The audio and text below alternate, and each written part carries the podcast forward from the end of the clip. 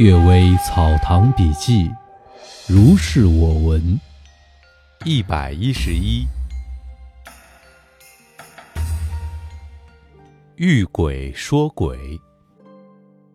王菊庄说，有个书生，夜里停泊在鄱阳湖，在月光下散步纳凉。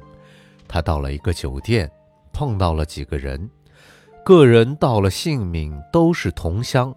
于是买酒小饮，谈笑颇为融洽，一起说鬼的故事，搜其初心，多出人意料之外。一个人说：“这些固然都奇，但是没有奇过我所见的。过去在京城里，为了躲避都市的喧闹，我寄居在丰台花匠的家里。偶然之间遇到一个士人，一起谈论。我说。”这里的花草很是兴盛，只是墓地里多鬼，很可憎。这个术士就说：“鬼也有雅有俗，不可以一概而厌弃。”我过去游西山，遇到一个人论诗，很有精深的造诣，自己吟诵他所作的。有句说：“深山迟见日，古寺早生秋。”又说。钟声散虚落，灯火见人家。又说猿声临水断，人语入烟深。又说林梢明远水，楼角挂斜阳。又说苔痕侵病榻，雨气入昏灯。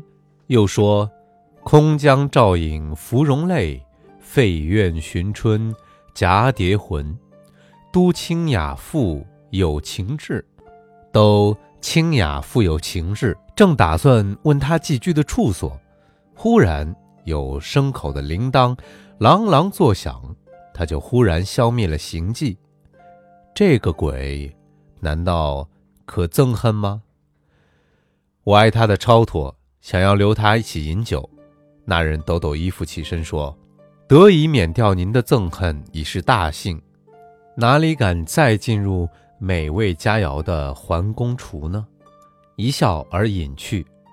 我方才知道，说鬼的，就是鬼啊。书生于是开玩笑说：“这个算得上是奇绝，从古以来所没有听说过的。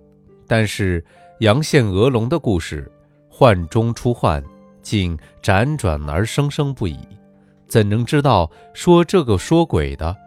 不又就是鬼呢？几个人一时变了脸色，微风飒然而起，灯光暗淡，都一起化成青烟薄雾，蒙蒙的向四面散去。临终遗言：庚午年四月，先母太夫人病情危重之时，对子孙说：“旧时听说地下家眷临终能一一相见，今天。”果然如此，幸而我平生处事严谨，面对他们还不致有羞愧的脸色。你等在世，家庭骨肉之间，应当处处为将来相见留些余地。姚安公说：“聪明卓绝的人士，事事都能知道，而独独不知道人有死的时候。满腹经纶、开创济世的人才，事事都能筹划。”而独独不能够为死的时候筹划。唐史知道人有死的时候，一切作为必定有异性所然，自己回头的。唐史能够为死的时候筹划，一切作为必定有所借据，自己停止的。可惜人们往往求之于天地四方之外，而失之于眼前呐。窃玉皇。一个南方的术士，以文章游历于公亲之前，偶尔得到一块汉代的玉皇，一个半圆形的璧，质地明亮洁白，而血色斑痕透骨，曾经用作镇纸。一天，他借住在某个人的家里，正在灯下写一篇文章，听得窗缝里有声音，忽然。一只手伸进来，怀疑是盗贼，拿起铁如意要打过去。只见那手纤细瘦削，像春葱，瑟缩抖动着而停了下来。他在窗纸上戳了一个洞，偷偷看去，竟是一个青面罗刹鬼，一时受惊吓而扑倒在地。等到醒来，这个玉皇已经失去了。他疑心是狐狸变换的形象，不再追问下去。后来在市场上偶然之间见到，询问从哪里得来，已经辗转经过几个主人，竟是不能得到头绪。过了很久，才知道是他借宿的这个家奴，假作鬼的装扮所取得的。董曲江开玩笑说：“他知道您是惜花的御史，所以敢露出这柔软嫩白的手。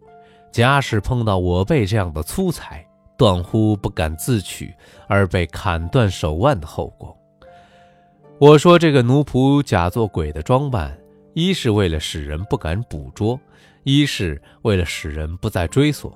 又蹬下一只手破窗而入，恐怕遭到打击，所以假作女人的手，使人知道不是盗贼，并且引人看见凝恶的形状，使人知道不是人类。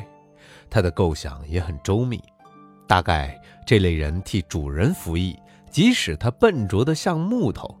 到了为非作歹、作奸犯科的时候，则奇迹一个接一个的产生，像鬼像魅，大抵都是如此，不单是一个人的一件事儿。自取其辱。朱竹平御史曾经在严离村尚书的家里参加了一个小的聚会，宴饮中间，这个御史感慨地说。清廉耿介是君子分内事，倘若倚仗他的清廉耿介而欺凌人和物，就太谦虚，骄之气不能除去了。以前啊，某个人做御史的时候，居住在这座房屋，座上有人谈到狐狸精，某公痛骂了他一番。几天之后，月下见到一个盗贼跳过墙环而入，内外搜捕都没有踪迹。忙乱了一整夜，等到天亮，忽然之间看到厅堂上躺卧着一个老人，打哈欠、伸懒腰，说：“长夏潮湿暑热，偶然投奔到这里纳凉，以致主人通夜不安，实在是深深的感到惭愧。”一笑而消逝。这是因为无缘无故的侵犯狐狸精，狐狸精用这个来戏弄他。岂不是自取其辱吗？